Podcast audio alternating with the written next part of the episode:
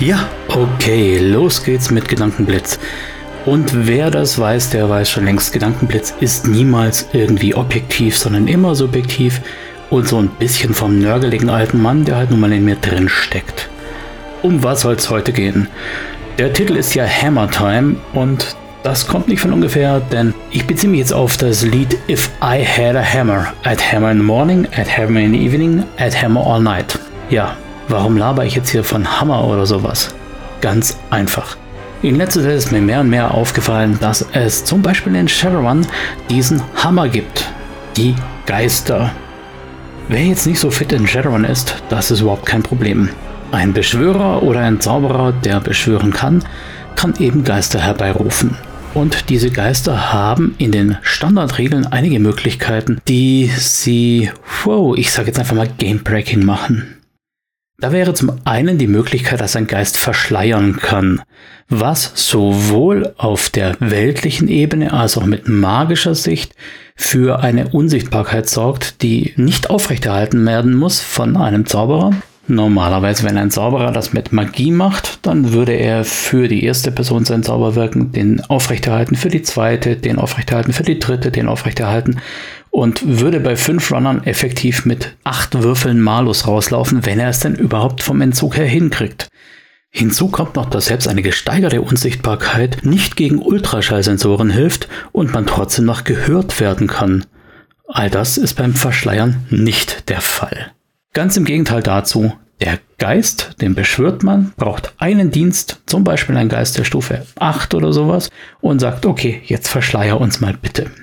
Und dann macht das der Geist bis zum nächsten Sonnenauf- oder Untergang, je nachdem, was später kommt, wenn es denn sein muss. Ja, verglichen mit der gesteigerten Unsichtbarkeit ist es zum Discount zu haben. Also wäre jeder blöd, der den sauber gesteigerte Unsichtbarkeit nimmt.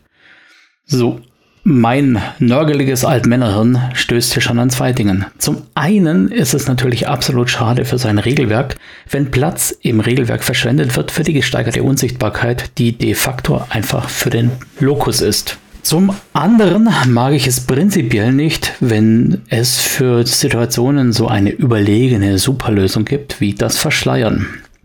Eine weitere Sache von Geistern ist, dass man seinem Geist sagen kann, wenn er es denn kann, wenn er materialisieren kann, und das ist nicht wirklich schwierig, das hinzubekommen. So, Geist, du gehst jetzt als Geist in diesen Raum hinein, machst dich da drin physisch und dort könnt ihr zum Beispiel erstmal Gegner bekämpfen, weil Geister sind für weltliche Gegner größtenteils unüberwindliche Hindernisse.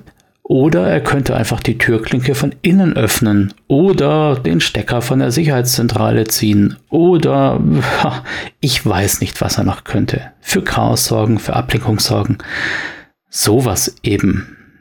Dazu können Geister noch so leckere Kräfte haben, wie zum Beispiel Grauen oder Gift oder sowas, was sie zu einem Schrecknis werden lässt, um andere einfach außer Kraft zu setzen. Oder Gift, um sie effektiv tatsächlich zu töten ab einer gewissen Kraftstufe. Und das Ganze invulnerabel und fernab, ohne sich selbst zu exponieren, kann der Beschwörer sagen, da drüben 100 Meter weit weg, geh dahin und vergifte die. Hm, ist es nur bei Shadowrun so? Nein, das gibt es natürlich überall so. Das gibt es zum Beispiel beim Barden mit den ultimativ hohen Seduce-Werten, der dann den Oberbösewicht seduced. Oder bei dem Hellsichtsmagier in DSA, der theoretisch jegliche Motivation jeglichen Oberbösewichts durchschauen könnte, weshalb standardgemäß jeder Oberbösewicht ein Anti-Magie-Amulett trägt und man den Oberbösewicht zukünftig daran erkennt, dass er das Anti-Magie-Amulett trägt. Was natürlich auch wieder kontraproduktiv ist, wenn ihr versteht, was ich meine. Das heißt, eine ganze Menge Systeme haben eine ganze Menge Hämmer im Werkzeugkasten. Das sind dann Sprüche oder Methoden oder Skills oder wie auch immer, die dazu führen, dass man fast alles damit lösen kann. Ganz häufig ist das Fliegen oder Unsichtbarkeit oder die Wahrheit erkennen oder solche Dinge. Es muss nicht immer jeder Plot durch den Hammer kaputt gemacht werden können, aber es gibt einfach gewisse Plot-Typen, die kann man nicht spielen, wenn man einen gewissen Charaktertyp dabei hat. So war es in DSA-Abenteuern früher oft üblich, dass man gesagt hat, Alle können das spielen, außer Hexen. Weil Hexen können mit ihrem Besen einfach mal drüber fliegen und auskundschaften und dann ist das Ganze schon wieder hinfällig. Ja, sowas will man natürlich nicht. Ja, was macht man? Dann verbietet man. Verbieten ist natürlich schwierig. Das ist Gatekeeping und es verhindert, dass Leute das spielen können, was sie denn spielen wollen. Wer bin ich, dass ich sagen könnte, du, lieber Ulf, darfst nicht deine geliebte Hexe Chlorfindel spielen, weil das Abenteuer will das nicht. Du musst heute einen Zwerg spielen oder sonst was. Ja, was ist denn dann die Lösung? Gibt es denn überhaupt eine Lösung? Lösung Nummer eins wäre natürlich, dass man entweder das Abenteuer dahingehend anpasst, dass der Hammer kein Hammer mehr ist, sondern, ja, wie soll ich sagen, die Festung, die da gestürmt werden möchte, die hat dann vielleicht Flugabwehrgeschütze oder fliegende Dämonen, die sie beschützen, weshalb die Hexe eben nicht hin kann. Vielleicht sogar nicht nah genug hin, um wirklich auszukundschaften. Oder der Hof, der eigentlich in der Mitte wäre, wo man landen könnte und die Kameraden durchs Tor reinlassen könnte, der könnte halt kein Hof sein, sondern überdacht. Und schon hat die Hexe einen Zugang weniger. Das ist natürlich nicht immer möglich und vor allem ist es da nicht möglich, wenn die Spielleitung in aller Breite erklärt, wie irgendwas aussieht und dann kommt der Spieler daher und zieht seinen Hammer aus dem Sack und sagt, haha, mein Geist und ich, wir werden jetzt. Dann stehst du halt nun mal da. Da gibt es nicht viel, was du machen kannst als Spielleitung. Im Endeffekt hilft dir nur eins, die Sache laufen zu lassen und vielleicht sogar mit dem Spielenden dann Meta zu sprechen. Also zu sagen, hör mal her, ich weiß, dein Geist kann das und ich weiß, das ist eine Lösung. Trotzdem würde ich es irgendwie bevorzugen, wenn wir das Ganze nicht so häufig einsetzen. Funktioniert das? Meiner Erfahrung nach eher nein. Es gibt genau zwei Typen von Spielern, die darauf unterschiedlich reagieren. Vielleicht gibt es auch drei oder vier, ich weiß es nicht. Aber die zwei, die mir jetzt spontan einfallen, sind zum einen der Spielende, der dann sagt, äh, hör mal, das ist aber meine Fertigkeit und das ist mein Charakterkonzept und du nimmst mir hier was weg, was mir gehört. Und dann ist das natürlich schon mal Schande. Also will man nicht. Man will ja niemandem was wegnehmen und man möchte auch keine miese Stimmung in der Gruppe.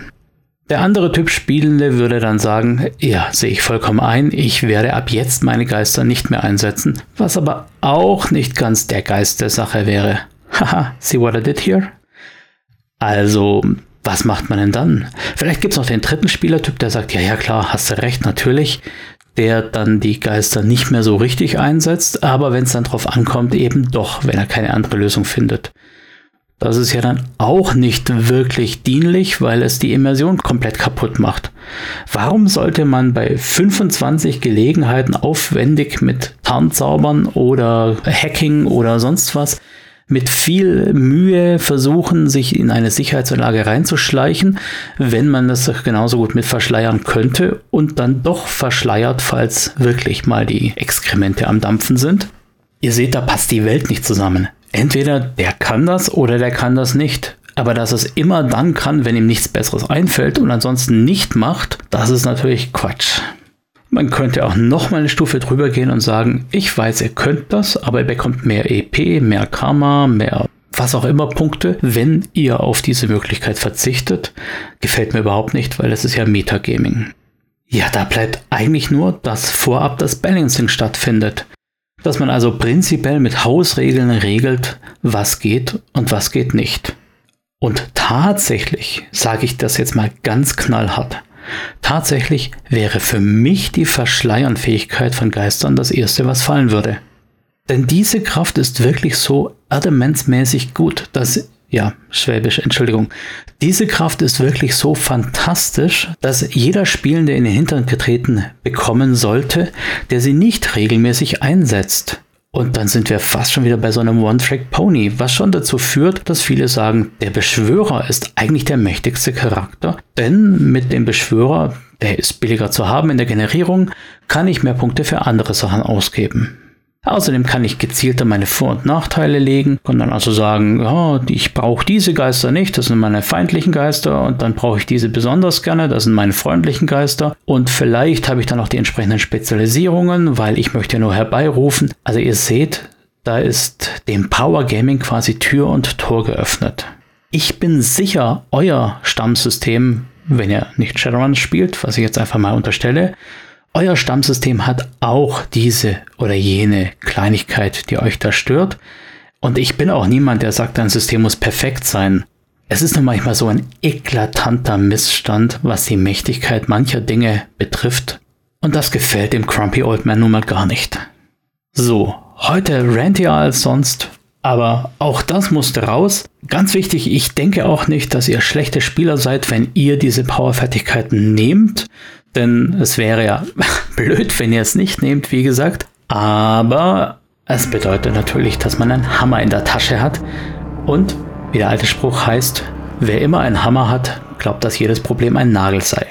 Insofern überlegt euch, was ihr sonst noch an Werkzeug habt und nehmt nicht immer nur den Hammer.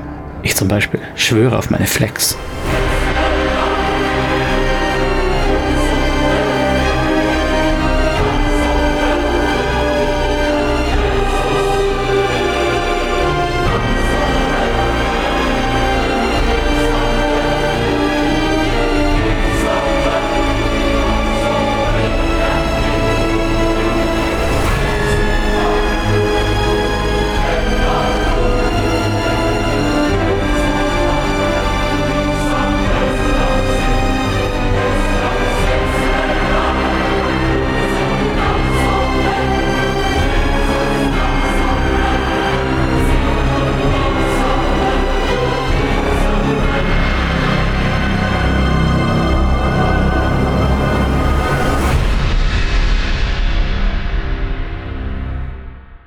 Dieses Format danke ich natürlich wieder der freundlichen Band Erdenstern, die mir hier im Rahmen des Podcasts die Musik kostenlos zur Verfügung stellt.